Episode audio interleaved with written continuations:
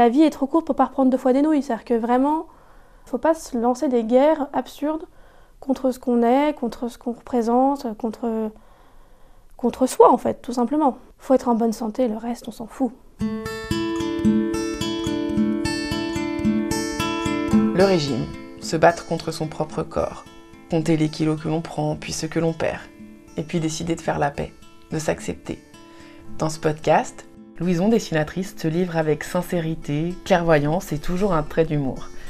L'invitée d'aujourd'hui est un peu particulière puisque je connais Louison depuis longtemps. Nous avons travaillé ensemble pour l'hebdomadaire Marianne où elle faisait du dessin de presse. Mais surtout, c'est la première à avoir accepté de nous ouvrir ses portes pour réaliser un home tour. Un grand moment. En plus d'être drôle, Louison a beaucoup de goût. Son home tour est d'ailleurs toujours sur le blog si vous avez la curiosité d'y jeter un coup d'œil. Si nous avons pensé à elle pour Unplugged, c'est parce que Louison est particulièrement addict aux réseaux sociaux, et notamment à Instagram, où elle partage à la fois son quotidien et aussi celui de Bernadette, son bulldog anglais, ainsi que son processus créatif. Ce sont aussi les réseaux sociaux qui ont fait connaître certains de ses dessins les plus marquants, comme celui qui a fait le tour du web au lendemain des attentats de Charlie, et qui fut l'un des premiers à nous refaire sourire après la tragédie. Depuis les attentats, elle a lentement glissé du dessin de presse vers la BD et l'illustration. Elle vient d'ailleurs de sortir deux livres. Cuisine pour les enfants, un livre de recettes de Guillaume Gomez, le chef qui exerce dans les cuisines de l'Élysée et qu'elle a illustré. Et aussi une BD, Les douze râteaux d'Hercule, dont elle nous reparle euh, un peu plus précisément dans ce podcast. Je suis Anne-Sophie, cofondatrice d'Hello Blogzine, et aujourd'hui je reçois Louison, dessinatrice. Avec Louison, nous allons parler de l'image de soi, du pouvoir thérapeutique de la BD et du dessin, de son parcours professionnel, de Marianne à Gradia, en passant par Charlie Hebdo, Voici Elops, mais aussi du métier de président qu'elle a côtoyé de près, puisqu'elle a suivi François Hollande pendant un an.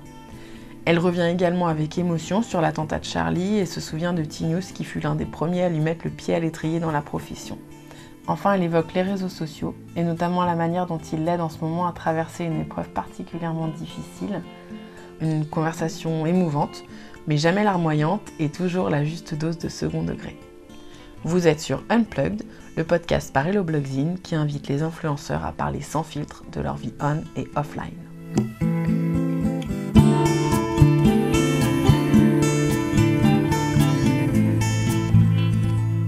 Bonjour Louison. Bonjour. Merci d'être avec nous. On est ravis de te recevoir aujourd'hui. C'est un petit peu loin de chez toi. On est à l'hôtel d'Oisy. Mais est-ce que ça, je pense que ça valait le détour quand même C'est très très beau et c'est oui, c'est un peu loin, mais moi j'habite dans un quartier où personne ne va, donc euh, tant qu'à faire, autant autant aller vers des beaux endroits. Donc je te tutoie parce qu'on se connaît depuis quelques années? On a commencé à Marianne ensemble. Oui, tout à fait. Il y a presque dix ans, j'ai calculé. C'est vrai? Alors qu'on n'a pas vieilli d'un jour, c'est quand même bizarre. Je... Bizarre. Pas pris une ride. Et puis surtout, tu es une invitée un peu particulière parce que tu es la première personne qui nous a ouvert tes portes, qui a accepté de nous ouvrir tes portes euh, pour qu'on vienne faire un home tour chez toi, euh, dans ton appartement. C'était amusant comme expérience de voir son propre appartement photographié sous tous les angles avec des. Avec des, en plus des, des, des, des objectifs euh, grand temps qui font qu'on a l'impression qu'on vit dans un terrain de foot. Enfin, c'était. Non, non, j'avais, j'avais beaucoup aimé cette, cette expérience. Depuis, c'est passé pas mal de, de choses. Oui. Toi, t'arrêtes pas. Tu sors des livres euh, tous les 15 jours à peu près. voilà. J'arrive même plus À à, chaque suivre. Non, mais c'est vrai que j'ai glissé, euh, entre-temps, j'ai glissé du dessin de presse euh, vers, la, vers la BD et l'illustration, plus euh, effectivement dans les livres. La, la- la BD permet de, de raconter d'autres histoires et d'autres façons, donc, donc Bah. ça me va bien. On va quand même reparler du dessin de presse, mais là, je voulais te parler de, de ta BD. Voilà, Les 12 râteaux d'Hercule. Comme c'était une, histoire qui, pouvait euh, parler euh, à chacun et chacune, c'est, ça, a été, oui, ça a été bien accueilli. Et puis j'ai, reçu euh, plein de messages d'ailleurs via, Instagram de gens qui, qui me disent ah bah j'ai vécu ça, je vois bien, merci. Enfin, ça, ça fait un peu, c'est un peu thérapeutique presque comme, comme BD, donc tant mieux parce que Tu nous fais le pitch? Le pitch, c'est une, une jeune femme sympathique, hein, qui personne ne mérite ça, mais qui se fait larguer un 1er janvier à minuit et 3 minutes. Enfin, dans une histoire qu'on devine un peu longue, enfin, et de quelqu'un qui, qui va la quitter très lâchement, mais très efficacement. Et euh, elle va boire pour oublier, parce que c'est une technique qu'on a, a quand même à peu près toutes euh, testée. Et va apparaître dans cette ivresse une déesse des cœurs brisés qui s'appelle Philae et qui va lui dire Tu accomplis 12 épreuves et tu vas retrouver l'amour. Donc c'est s'inscrire sur Tinder, c'est euh, rappeler ses ex, c'est euh, euh, essayer les filles, voilà. Enfin, c'est un certain nombre de choses qui l'amèneront petit à petit vers la fin du livre que je ne dévoile pas. Comment t'es venue l'idée? C'est, bah, la fameuse autofiction. je moi, je l'ai écrit après une rupture, mais que j'avais pour le coup décidé moi. et je l'ai écrit le 1er janvier, donc c'est sûr que le, le, le livre est, part d'une réalité et puis s'envole vers, vers autre chose assez vite. Mais je me suis surtout inspirée de tous les râteaux d'une vie sentimentale entre, entre 15 et, et 33 ans. Enfin, et puis celle aussi de, de, mes copines ou de ma sœur. Enfin, on a toutes vécu des moments où on se dit vraiment que les mecs, c'est pas possible et que, enfin, où l'ego prend un peu un, un, coup de canif. Et euh, moi, je me rappelle, pour le coup, ça c'est dans le, dans le livre et ça m'est vraiment arrivé. Envoyer un message à un ex pour. Euh, c'était au moment des attentats de novembre, donc. Euh, pour savoir s'il va bien. Et à la fin, le, le mec me dit J'en profite pour te dire que je suis papa depuis six semaines. Ah bah super, on aurait pu me le dire peut-être avant. Enfin. Et donc là, bon, dans, dans le livre, ça devient, il y a pas la, évidemment, il n'y a pas la notion d'attentat, mais il y a le côté euh, salut, comment tu vas? Bah, J'en profite pour te dire, je suis papa depuis. Alors lui, c'est dans le livre, c'est six mois, histoire de. Mais ça m'est vraiment arrivé. Et je me souviens que quand ça m'est arrivé, ce jour-là, je m'étais dit, je note pour plus tard, ça quand même, ça pourra me servir. Et ce, ce livre-là, c'est ça, c'est euh, note pour plus tard. Et rire de, de, ce qui est finalement assez, assez gaguesque dans la vie, c'est-à-dire les râteaux, quoi. Enfin, les trucs qui c'est ce, ces chemins un peu, oui, un peu sinueux où je dis euh, vers, vers, quoi tout ça va, va m'emmener. Enfin, mais c'est un livre sur la cicatrisation amoureuse et sur la cicatrisation aussi de soi. Enfin, sur, euh, sur le fait de, de, de, se faire confiance, de s'aimer, d'avancer aussi. Enfin, et le fait de s'accepter, c'est un sujet qui tient à cœur?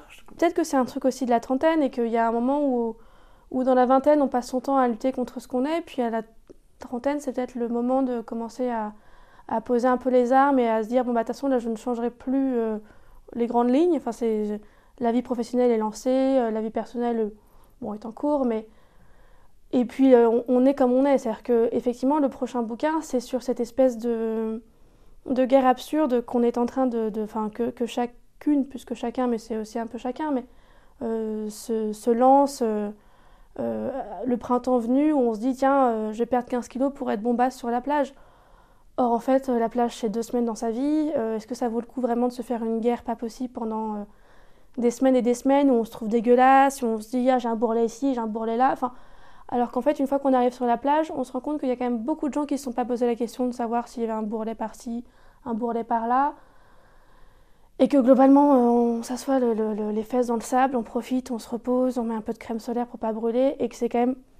voilà, c'est ça le but des vacances, c'est pas de se, tenir dans une position où on ressemble à une Kardashian. Et, euh, enfin, donc cette espèce de, de, oui, de période des trois mois, là, de, avril, mai, juin, où, on se fait vraiment une, guerre violente, je trouve, parce que euh, on est en train de renier tout ce qu'on a été pendant les, les dix mois qui ont précédé. C'est-à-dire que et, on arrive souvent sur un échec en plus. C'est-à-dire qu'on arrive sur la plage, on n'est déjà pas contente de soi, alors que c'est quand même les vacances, c'est une période qui est courte, qui est faite pour se, ressourcer un peu pour la suite. Donc si on arrive en disant ah, je suis qu'une merde, je suis grosse, je suis moche, je dégouline, enfin. Donc je pense que cette, euh, période de la, trentaine, euh, elle, est importante pour ça. Elle est importante pour se dire bah en fait, la, la vie est trop courte pour pas reprendre deux fois des nouilles. C'est-à-dire que vraiment, il faut pas se lancer des guerres absurdes contre ce qu'on est, contre ce qu'on représente, contre, contre soi en fait, tout simplement. Faut être en bonne santé, le reste on s'en fout. Parfois, je revois des photos d'il y a 4-5 ans où je me trouvais, je me rappelle à l'époque, je me trouvais pas possible, je me disais il faut que je perde du poids, il faut que je perde du poids.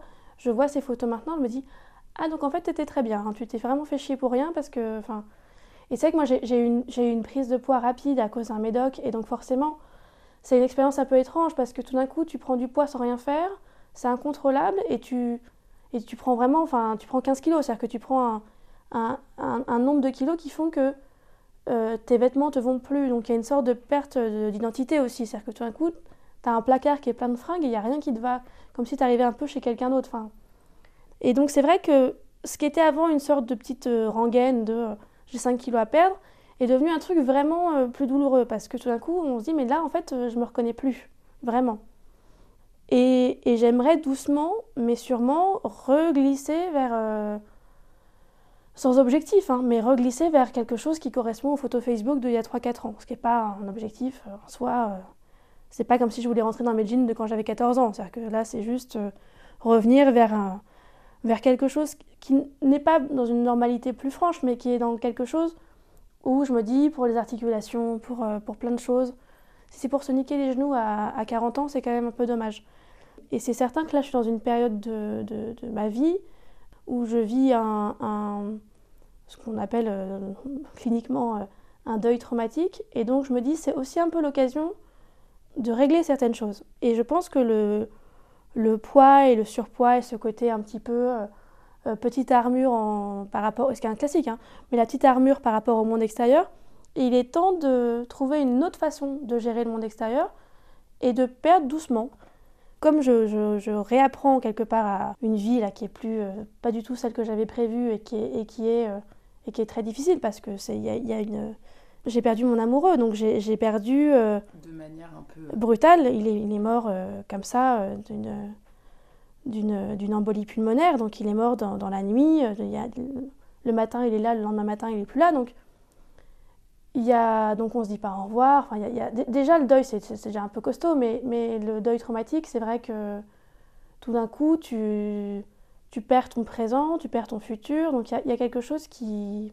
En fait, tout d'un coup, tu as tout à reprendre. Donc en fait, je me suis dit, il faut que ça me serve aussi à justement euh, gérer autrement. Enfin, gérer l'absence, gérer, euh, gérer la suite et... Euh, et que ça ne doit pas passer par, euh, par, la, par la nourriture, ça ne doit pas passer par l'excès, ça ne doit pas passer par euh, ces espèces de petits pansements euh, en, glucides qui, marchent bien et qui ont marché pendant, pendant longtemps. Mais parfois, s'il y a un moment où j'ai un peu envie d'un truc sucré, un peu régressif, d'y aller et de pas s'en vouloir, et de pas se dire, ah là là, j'ai fait une connerie, ça va pas du tout, demain je vais courir alors que personne ne va courir en fait.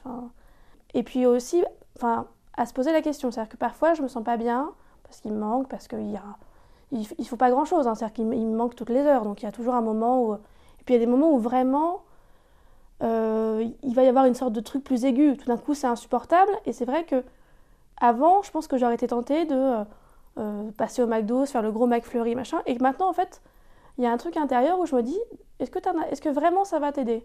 Et en fait, 9 fois sur 10, je me dis, non. Donc je fais autre chose, je dessine, enfin je, je... Et, et, régler, ce qui est déjà en train d'être un peu réglé par une méthode un peu, un peu, un peu forte, mais...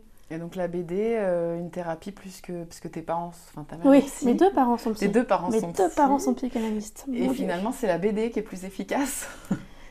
Disons que moi j'ai une expérience de la, de la, de la, de, oui, de, de, la psychothérapie et de la psychanalyse parce que j'ai été analysée aussi, forcément c'est mais je sais aussi que l'analyse, c'est une discussion avec soi-même. Et c'est vrai que la BD, il y a quelque chose de très proche. Et c'est pas pour rien d'ailleurs que j'ai commencé à faire des BD quand j'ai fini mon analyse. Tant qu'à parler toute seule, autant que ça soit euh, couché sur papier et que ça devienne aussi quelque chose qui, euh, qui, qui, aide aussi un peu les autres. Mais c'est vrai que même la, même la BD, c'est venu un peu par, euh, par, par hasard parce que dans Gradia, au départ, j'avais donc j'avais proposé euh, cette, cette, chronique sur François Hollande. Voilà, tu as passé un an euh, avec euh, François Hollande. Oh, oh. Évidemment, pour, tu as suivi, comme un journaliste, un dessinateur de, de presse, le président. Il y avait un billet dans Gradia toutes les semaines. Oui. Moi, je l'ai dessiné pendant, les, les, pendant les cinq ans de son mandat. Ça a été une bonne transition de, justement du dessin de presse, qui est un bon exercice, hein, qui est un... mais qui ne reste pas, vers la BD, qui est un, voilà, un un objet qui reste. Et moi, je, je, je pense que c'est d'ailleurs comme ça que je l'avais convaincu euh, au début du projet, c'est que je voulais que quelque chose reste.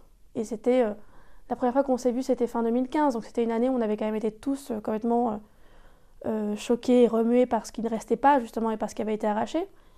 Et donc ça a fait cette BD finalement à la fin, parce que très vite je me suis rendu compte que ma, ma, ma, ma, ma page dans Gradia, je pouvais en faire 12. Est-ce que tu as le même opinion sur lui est-ce qui t'a fait changer d'avis sur lui Ce qui t'a surpris? Moi, j'avais voté pour lui en 2012. Je, le dis sans. Je suis pas militante, je pas de carte, j'ai rien. Donc, euh. Et c'est vrai que de l'avoir approché, d'avoir observé, ça m'a permis de, de, voir ce qu'est vraiment le métier de président. Et de voir à quel point euh, il a été injuste de lui tomber autant dessus, parce que je pense que les gens ne se rendent pas compte, parce qu'on ne peut pas se rendre compte tant qu'on l'a pas vu, tant qu'on n'a pas vu le rythme que ça représente de d'événements par jour, de choses à retenir, de gens à croiser, de, enfin, même quand vous allez faire pipi, il y a quatre personnes qui vous accompagnent. Enfin, c'est quand même une vie absurde. Enfin, c'est le salon d'agriculture, par exemple, ça avait été assez, assez euh, sportif parce qu'on était resté 9h30 sur place.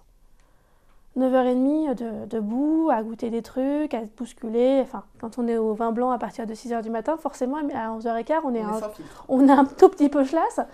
Et, euh, et c'était très marrant parce que moi, ce que j'aimais bien, c'était ces moments où tout à coup, il, devenait très humain.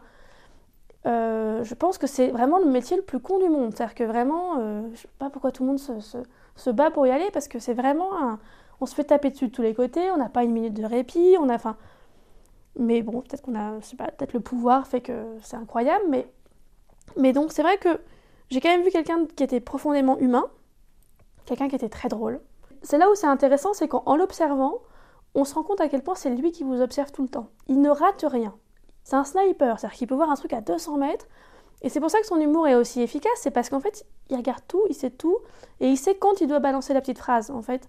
Donc c'est vraiment quelqu'un de très drôle. Et hum, et tu aurais envie de renouveler l'expérience avec Emmanuel Macron? Macron, je l'avais suivi quand il était ministre. Là, moi, j'aurais bien aimé, au tout début, j'aurais bien aimé suivre, euh, suivre la Première Dame. C'est vrai que pour les avoir croisés tous les deux et d'avoir euh, même une fois euh, le, la, chance de pouvoir boire une coupette avec Brigitte, c'est quelqu'un qui est qu'on a envie de suivre, avec qui on a envie de parler. Parce que je pense que toutes ces BD-là, c'est est-ce qu'on a envie d'avoir une conversation ou pas? Macron, je ne sais pas si j'ai envie d'une conversation avec lui. Non pas que c'est pas une question de est-ce que j'ai voté ou est-ce que j'ai pas voté, est-ce que je soutiens, est-ce que je ne soutiens pas. C'est qu'il y a des gens avec qui on n'a pas forcément envie d'avoir une discussion toutes les semaines. Et Brigitte, oui, plus. Mais bon, ça on verra hein, ce que l'avenir réserve. Mais pour l'instant, c'est pas, c'est pas franchement dans les tuyaux. À la base, tu voulais être journaliste. Oui. Mais d'ailleurs, je pense que le dessin de presse était une forme de journalisme. Qu'est-ce qui, qu'est-ce qui s'est passé? Où, ça ça, s'est fait en plusieurs temps parce que j'avais une famille, euh, comme on disait tout à l'heure, une famille euh, plutôt de médecins, de psy. de, de... J'ai un, grand-oncle qui était, qui était artiste peintre, mais c'était, c'était pas, euh, ça paraissait pas être une voie envisageable. Et, c'est vrai que le, dessin de presse était quelque chose qui, m'intéressait beaucoup à 15 ans. Enfin, parce que j'aimais beaucoup à l'époque. Je voyais ce dessin de planture en une du monde et je me disais c'est quand même intéressant en une image de pouvoir concentrer autant d'informations. Alors maintenant, les dessins, de plantus, je trouve qu'il y a un peu trop d'informations même dans chaque dessin, mais en tout cas à l'époque, je trouvais que vraiment il y avait, euh, quelque chose d'assez fascinant. Euh, mes parents achetaient le canard, donc en plus je voyais bien que mon œil allait vers les dessins plus que vers les articles, et... mais ça a mis euh, dix ans quasiment à, germer comme idée. J'ai fait deux ans de prépa art pour faire les concours d'école d'art. J'ai pas eu les concours que je voulais, j'ai eu ceux que je voulais pas, c'est le principe du concours. Hein, et comme je voulais vraiment faire de l'illustration, faire du dessin de presse, et, euh, et, en fait après ça, je me suis dit je vais aller observer une rédaction. Donc je voulais faire un stage d'un mois à la rédaction de Marianne. C'était un mois et je suis restée cinq ans. Donc c'est, Et ça a, été, ça a été une super école. Ça a été euh, rencontrer des dessinateurs, rencontrer des directeurs artistiques, rencontrer des, rédacteurs en chef de site, enfin, des gens qui ont été très importants dans ma, dans ma vie professionnelle ensuite. Et, et surtout, je me rappelle très bien du premier jour chez Marianne je m'appelle vraiment m'être dit c'est là que je dois être parce que tout d'un coup alors que l'école enfin le lycée et même la prépa ça a toujours été une sorte de, de, violence même physique d'être là et d'être coincée enfin je me sentais toujours euh, très très oppressée par euh, ce qui était autour de moi et là tout d'un coup alors que ça devait durer qu'un mois hein, je m'étais dit là je suis bien et ton premier dessin publié dans Marianne tu t'en souviens? Ouais c'était Sarkozy c'était le 1er août 2009 je me rappelle bien parce que ça, et c'était, c'était juste. Il avait fait un malaise vagal quelques, quelques jours avant. Et donc il partait en vacances juste derrière pour se reposer un peu. Je l'avais dessiné euh, comme un môme parce que je le dessinais tout petit. sur la plage en train de faire des pâtés. Et donc euh, avec, un, avec un petit chapeau, machin, la, crème solaire sur le pif. Et euh, on voyait juste une bulle qui correspondait donc à, à Carla qui disait Chouchou ton Bob. Ah, moi j'étais, j'étais, j'étais, j'étais hystérique le jour où j'ai eu un dessin. Enfin, parce que tout d'un coup, il y, a eu 4-5 mois entre le moment où je suis arrivée et le moment où j'ai eu un dessin de publié. Et donc tout d'un coup, ça, ça, actait le fait que j'avais fait le bon choix, que j'étais dans la bonne direction, que je pouvais enfin dire à mes parents, regardez, euh, je, euh, c'est un peu merdouillé depuis quelques années, mais regardez, en fait, on, arrive là. Donc euh, à chaque fois, c'était une fierté, je me souviens, de se dire, c'est bon, je, je, vais, je, vais, dans le bon sens là. C'est une... Après, j'ai été, voilà, j'ai été sur le site, j'ai été enfin, intégrée dans, dans, dans, les publications de façon, de façon beaucoup plus fréquente. Et puis, j'ai, je suis partie à l'Obs, sur, chez Marianne. Enfin, ça, fait voici.fr Oui, voici. toutes les semaines, on faisait un dessin de, sur Britney qui n'a pas de culotte, sur, enfin, sur quelque chose qui était profondément léger, qui faisait du bien, parce que l'actu, quand on la suit tous les jours, c'est quand même parfois un peu, même avant attentat, parfois un peu lourd, la crise de l'euro, le machin. Enfin, et d'avoir toutes les semaines cette espèce de respiration, ça avait été, euh, ça avait été très chouette. Et d'ailleurs, j'ai arrêté Voici doucement, c'est-à-dire que ça s'est pas fait comme ça du, jour au lendemain, mais j'ai arrêté en 2015 parce que justement, j'ai eu du mal à me, à me mettre dans cette légèreté et à y rester. C'est Charlie qui t'a fait arrêter? Bah, en fait, quand il y a eu l'attentat, euh, donc moi je travaillais à Marianne, et à Marianne, on avait, donc, que tu as bien connu toi aussi, on avait Tignous, qui était là toutes les semaines, et qui était quelqu'un que donc j'avais rencontré moi en 2009 euh, à la fin du premier mois de stage à qui j'étais j'étais venue euh, comme ça dire euh, bonjour monsieur Tignous quasiment. Enfin j'avais pas dit monsieur Tignous mais c'était quasiment aussi couillon que ça. Et je lui ai dit parce qu'en fait je fais du dessin et que il avait été adorable il m'a dit mais t'aurais dû le dire avant enfin.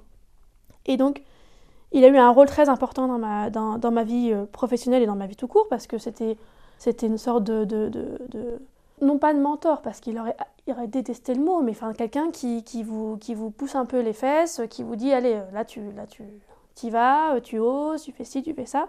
Grâce à T-News d'ailleurs, euh, en 2000, 2010, je me rappelle, la veille de mes 25 ans, euh, il m'avait forcé à revenir à la rédaction de Charlie pour le, pour le bouclage en disant tu, tu viens, tu proposes tes dessins, t'arrêtes d'être inhibé, parce que la rédaction de Charlie était quand même un truc, un endroit extrêmement inhibant quand t'étais une, une sorte de petite pâquerette avec du rouge à lèvres euh, enfin, j'avais pas l'air d'appartenir à ça, donc la première fois ça s'était passé très mal, et la deuxième fois il m'avait pris un dessin. Donc en fait, euh, ça avait bien fait de me, mettre euh, symboliquement un coup de pied aux fesses, parce que en fait, voilà, c'était quand même une sorte de, d'étape incroyable dans ma vie, hein, à 25 ans. Et c'est sûr que quand il y a eu l'attentat, quand il est mort, et tout d'un coup, il y avait deux choix, c'est-à-dire que ou tu dessines plus jamais, tu vas faire autre chose, tu vas faire de la poterie, tu vas faire des... Ou tu te dis que justement c'est le moment où il faut dessiner. Et euh, on avait, j'étais devant cette feuille blanche, il y avait le, fauteuil vide de Tinius à côté, et tout d'un coup, il faut y aller en fait. C'est-à-dire que, ou alors tu reviens plus. Mais euh, moi, j'ai fait le choix de, d'y aller, de dessiner, de continuer à dessiner, et, euh, et donc je l'ai fait, et je. Et c'est l'énergie du premier dessin, parce que tu es la première à avoir refait un dessin humoristique après Charlie, le fameux. Euh, Vas-y, dis-le. Ils sont déjà dessinés des bites partout. Non, en fait, il a. Celui-là, je alors celui-là, j'ai eu l'idée le... donc le jour même. Euh, j'avais été invitée à euh, la nouvelle édition. Et donc, je fais celui-là, je, je, retourne ma feuille pour le montrer donc face caméra. Et à ce moment-là, les gens rigolent. Et c'est vrai que ça faisait 24 heures que tu n'avais pas entendu quelqu'un rigoler. Parfois, il y a des, torches sur, euh, sur les réseaux sociaux où tout d'un coup le truc, peut pas, tu peux pas le deviner avant, mais ça, flambe. Et ce dessin a été, donc euh, je l'ai même traduit, je me rappelle, en espagnol, enfin des trucs. Enfin... À la fois, ça m'a permis euh, de supporter cette période qui était insupportable, donc de, de pouvoir dessiner, de pouvoir me reposer là-dessus. Ça a été une vraie béquille. Alors ça m'a fait connaître aussi un peu, hein. il y a pas de... c'était pas du tout voulu, mais tout d'un coup, le dessin est partagé, publié, repris. Donc donc c'est sûr que ça, a été une sorte de, comme ça, de toboggan vers quelque chose d'assez fou. Euh, le double tranchant, c'est que forcément, tu as des gens qui te, qui te reprochent de faire de la pub et que, de faire ta promo sur, euh, sur, le, sur la mort des autres, ce qui est quand même une violence euh, absolument inouïe.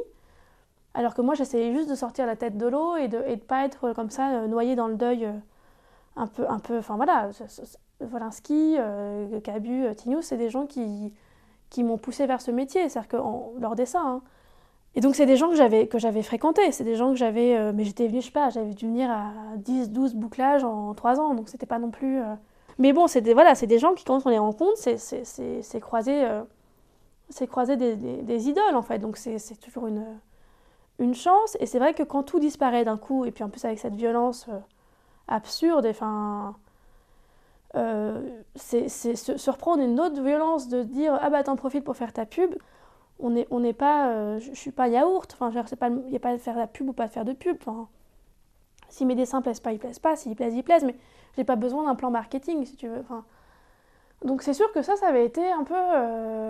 je pense que si ça arrivait maintenant, je, serais plus en retrait.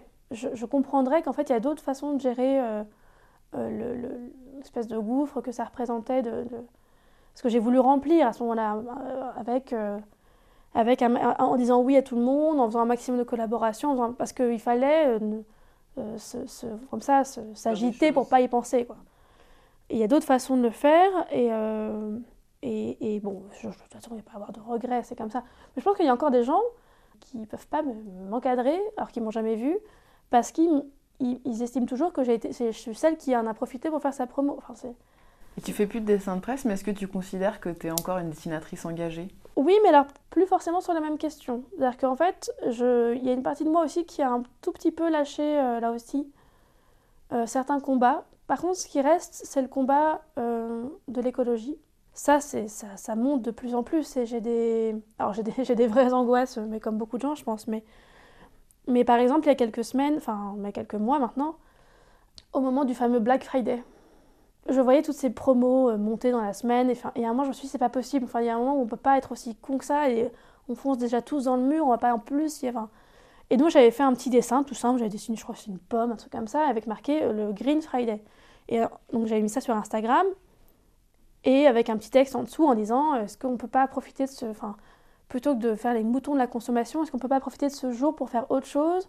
Et donc j'avais suggéré euh, euh, faire le tri dans ses placards parce qu'on a toujours trop de trucs et qu'on met pas, enfin, de foutre tout ça à la benne de recyclage ou de, de récup. Enfin, j'avais dit, est-ce que c'est pas le moment aussi, avec les trois chaussettes qui traînent euh, ou dépareillées, de fabriquer des éponges euh, lavables? Enfin, voilà, de faire des, des, petits gestes qui font que, sans, sans, sans, aller vivre, pas, pas, dans une ZAD, hein, c'est pas la peine, mais juste de. de et, et, ce qui avait été très chouette, c'est que le, le, post avait été énormément liké, partagé, compris, enfin, et que j'avais reçu plein de messages de gens qui disent vous avez bien raison, parce que c'est pas possible cette espèce de truc de la consommation pour la consommation.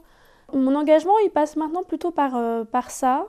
Par exemple, à, Noël dernier, j'ai offert à mes neveux qui ont euh, 1, euh, 4 et 5 euh, que des cadeaux, enfin que des jouets de seconde main, des jouets vintage, alors c'est assez chouette, hein, mais que des jouets qui n'ont pas été fabriqués cette année, qui ont été, enfin, ils étaient tous euh, archi contents. Enfin, c'est pas forcément des jouets qui ont, qui ont 40 ans, hein, mais, mais moi, j'ai pris ce réflexe avec eux euh, de leur offrir des jouets qui ne sont pas neufs. Moi, il y a des trucs sur Instagram qui me rendent folle. C'est-à-dire que les gens qui, qu'on voit partir à Lisbonne tous les trois jours, enfin, c'est cool aller à Lisbonne, hein, je ne dis pas, mais les deux choses qui font qu'on pollue plus, c'est l'avion et la viande. Donc c'est quand même, en plus c'est bien, c'est quasiment un slogan, l'avion et la viande. Dans les deux cas, je pense qu'on peut réduire. Il ne s'agit pas de plus jamais prendre un avion pour aller euh, trois jours à Lisbonne, mais il y a des gens qu'on voit vraiment faire ça tous les mois. Quoi. Et ça me. J'ai refusé il n'y a pas longtemps euh, un boulot qui, à mon avis, pourtant été plutôt bien payé, plutôt... mais un truc pour Total, parce que je me suis dit, je ne peux pas, euh, avec ce que m'inspire l'état de la planète, aller. c'est pas, pas vendre mes fesses, mais aller vers quelque chose qui est contre tous mes principes. Quoi. Enfin, Total, même si c'était de, de la communication interne, mais c'est total. Et tu es beaucoup sur Instagram? La question c'est quand est-ce que je n'y suis pas? Non, j'avoue, j'avoue une, légère euh, addiction, mais c'est fait pour, hein, à Instagram. Parce que c'est de l'image et que, et que moi je fonctionne par l'image. Donc euh, Instagram, ils sont euh, 10 500 précisément, j'ai regardé l'autre jour. Je l'ai vu dans les, dans, les, dans les rencontres euh, au moment de la sortie de, et de Cher François et des 12 râteaux, c'est qu'il y a 4 lectrices sur 5 quasiment, j'exagère un peu, les 3 sur 5, qui arrivent en dédicace en disant Je vous suis sur Instagram. Et avec ce, toujours ce, petit air un peu, cette espèce de hey, je te suis sur Instagram. De connivence. De connivence et puis de, de, lien en fait. Enfin, et donc à chaque fois, je répète la même chose en disant Donc vous connaissez Bernadette. Bernadette qui est donc mon bulldog anglais, que muse parmi les muses. Et c'est vrai que moi, quand je. Enfin, et Hercule et, euh, et Cher François, quand je les ai dessinés, j'ai énormément Instagrammé aussi le processus de création. C'est-à-dire que tu es quand même tout seul face à ta feuille, parfois tu te fais un peu chier, donc c'est bien, enfin, en tout cas moi ça me, ça me fait du bien, de pouvoir parfois ouvrir une petite fenêtre comme ça sur ce que je suis en train de faire, euh, sans dévoiler tout, mais ça permet de, de, créer une, là aussi une conversation avec les gens qu'on ne connaît pas encore. Et moi j'ai une lectrice qui était venue à une signature à Rouen et qui m'a dit c'est étonnant parce que du coup j'ai l'impression de vous connaître alors qu'on ne s'est jamais vu. Parce que je connais votre chien, votre appartement, votre... euh, voilà, enfin, et, c'est vrai que Instagram, ça permet de faire du lien avant d'avoir du lien. Moi, je, dois avouer que, euh, que je trouve ça assez, assez fort. Et, et d'ailleurs, enfin, quand justement, euh, quand j'ai perdu mon amoureux, j'ai eu ce besoin de... Alors, sans... Il y a plein de gens qui n'ont pas compris. Et d'ailleurs, on n'a pas besoin de tout dire, je pense. qu'on on peut, on peut dire qu'on. Enfin, qu'on est triste sans dire exactement pourquoi. Enfin, y a- il n'était pas clairement dit que c'était mon amoureux. On voyait bien qu'il s'était passé un truc dans ma vie. J'avais, il y, a un- hashtag que j'ai utilisé parce que je le trouvais très bien, qui était la vie sans toi. Parce que la vie sans toi, ça, il y a plein de gens qui ont pensé que c'était une rupture, par exemple. Alors j'aurais été vachement mélodramatique pour une rupture, mais, mais c'est bien parce qu'en fait, on ne sait pas qui, on ne sait pas comment, et, et j'ai senti que les gens étaient vraiment dans un, c'est- assez touchant, mais dans une sorte de soutien sans comprendre, mais en étant quand même là. Et j'ai reçu entre l'été et maintenant, presque chaque semaine, encore un message en disant je ne sais pas ce qui vous est arrivé, mais je vous envoie euh, plein de bonnes ondes. Et, c'est sûr que quand tu as tout d'un coup un tel gouffre dans ta vie, ça fait du bien de, là aussi de, reconnecter des tout petits bouts de quelque chose et, du lien. Et, surtout, tu te rends compte que il y a des gens qui viennent te parler parce qu'ils ont vécu aussi un truc comme ça et que ça rapproche et que et voilà, et les réseaux sociaux, même si je trouve que de plus en plus ça déchire les gens, ça fait toujours du bien quand ça les rapproche. Alors il faut s'en méfier, c'est-à-dire qu'il ne faut pas non plus être dans le, dans, dans le, dans, dans le truc impudique. C'est-à-dire que c'est là où j'aimais bien ce, hashtag, c'est-à-dire que euh, mon, deuil était compliqué, mais avec ce La vie sans toi, ça permettait d'en parler avec une sorte de, comme ça, de voile dessus. C'est-à-dire que j'ai mis des chansons tristes, j'ai mis des, des- Parfois, je fais des photos. ça, ça, ça, ça rend un peu cucu le deuil, hein, mais il faut assumer. Parfois, je fais des photos du ciel parce que, euh, pourtant, je, ne crois à rien, mais il y a des trucs comme ça où on pense à lui et que, enfin, quelque part, il faut. Mon, mon- compte Instagram, c'est comme si chaque photo était une case de BD. Alors, pas forcément les, en rapport les unes aux autres. Mais je, le- je, le- je, le- je me rends compte à quel point c'est- un peu à lire comme ça. C'est la, la BD de ma vie. Donc parfois, c'est des trucs rigolos. euh, euh, parfois, ça peut être le, popotin de mon chien en gros plan parce qu'elle est, elle a quand même un physique de paupiette. Donc, euh, puis il y a des moments de travail, puis il y a des moments où bah, ça va moins bien parce que ce que je vis est, dur et que y a des moments où on a un gros coup de mou et on se dit bah, je, vais, le dire en fait parce qu'il n'y a pas de raison de, de garder ça pour soi et parce que euh, j'avais vu une conférence sur le, sur le deuil qui expliquait qu'on on vit maintenant dans un, dans un monde où on ne porte plus le deuil. Et quand les gens sont endeuillés, on ne le sait pas. Alors qu'il y a, il y a encore 60 ans, on avait la petite voilette ou un truc noir. Enfin, on voyait les gens en deuil. Maintenant, on ne sait pas. Et, Instagram, mine de rien, en tout cas cette communauté te permet, les gens savent en fait, parce que tu l'exprimes, parce que, alors je ne vais pas me faire un t-shirt en disant j'ai perdu mon amoureux, mais ça n'empêche pas de, faire un selfie de pouf derrière si on a envie, parce que tout d'un coup on se dit qu'on est quand même pas mal sur cet angle-là. Enfin, voilà, moi je le vois vraiment comme euh, ouais, une BD euh, de, ma vie, euh, semaine après semaine. Du coup, je pense que je poste trop, forcément. Mais bon, Merci beaucoup. merci. Merci pour ce moment. J'ai envie de dire. Petit clin d'œil. Ah oui, j'ai envoyé une fois un texto euh, au président lui disant merci pour ce moment, mais c'est déjà pris, je crois. Voilà. C'était un nouvel épisode d'Unplugged. Merci d'avoir partagé ce moment avec nous. Si cela vous a plu, n'hésitez pas à le faire savoir et à nous le dire. Quelques étoiles, un petit commentaire, ça fait toujours plaisir. Dans le prochain épisode, nous parlerons architecture et décoration. On ne vous en dit pas plus, mais on est sûr que ça va vous plaire. Vous pouvez également retrouver nos précédents podcasts dans lesquels nous avons interviewé notamment le tendanceur Vincent Grégoire, mais aussi l'instamum Elisa du blog Ediocrea ou encore Yasmine du blog Bonjour Lasmala. Unplugged est un podcast imaginé par Hello Blogzine, le magazine en ligne des décoristas. Vous pouvez également nous retrouver sur le site hello-hello.fr et sur les réseaux sociaux.